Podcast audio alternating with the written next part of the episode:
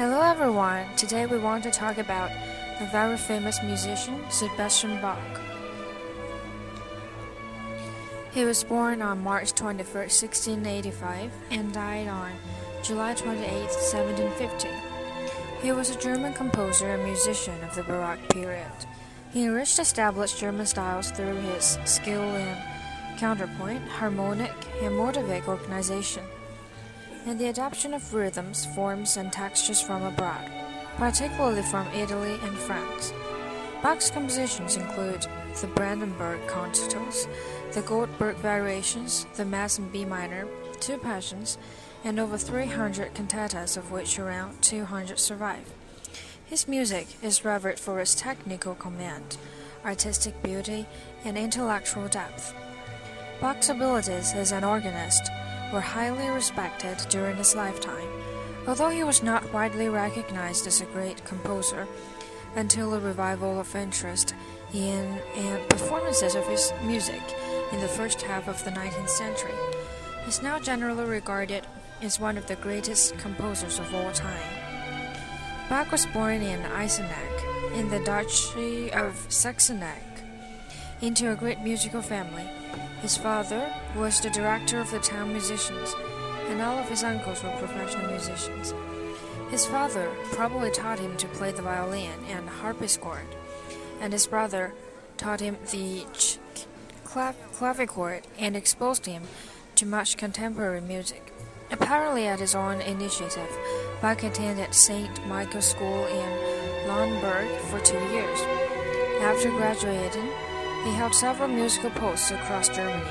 He served as Kapellmeister to Leopold and as Thomas Thomaskantor in Leipzig, a position of music director at the main Lutheran churches, and educator at the Thomas School.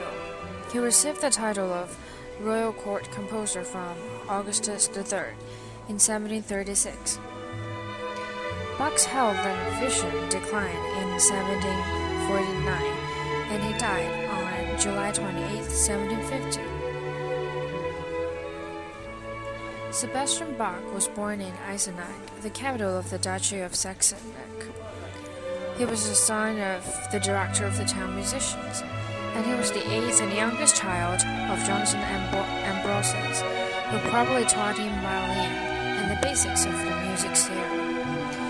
Bach's mother died in 1694, and his father died eight months later. The 10 year old Bach moved in with his eldest brother. There he studied, performed, and copied music, including his own brothers, despite being forbidden to do so because scores were so valuable and private, and blank ledger paper of that type was costly. He received valuable teaching from his brother, who instructed him on the clavichord. Bach exposed him to the works of great composers of the day, including South German composers such as Johann Pachelbel, North American composers Frenchmen, and the Italian clavier. Also during this time he was taught theology, Latin, Greek, French, and Italian at the local gymnasium. By April 3, 1700, Bach and his school friend Georg Erdmann who was two years Bach's elder, were enrolled in the prestigious St. Michael School in Lüneburg, some two weeks' travel north of Ohrdruf. Their journey was probably undertaken mostly on foot. His two years there were critical in exposing Bach to a wider range of European culture. In addition to singing in the choir, he played the school's three manual organ and harpsichords. He came into contact with sons of aristocrats from northern Germany, sent to the highly selective school to prepare for careers in other disciplines.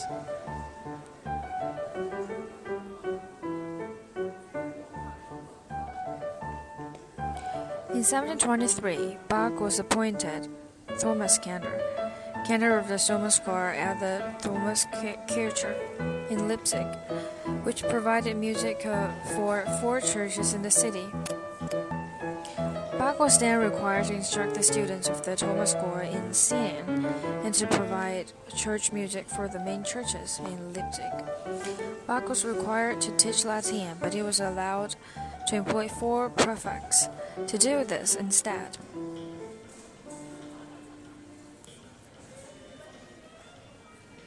And here comes Bach's music style.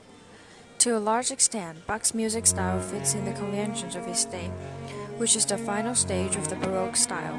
When his contemporaries such as Handel, Telemann, and Vivaldi wrote concertos, he did so too. When they wrote suites, he did so too. Similar with recitatives, followed by da capo arias, four-part choral music, use of basso continuo. This specifies the specifics of his style lie with characteristics such as his skill in contrapuntal invention and motivic control and his talent for writing tightly, woven music of powerful sonority.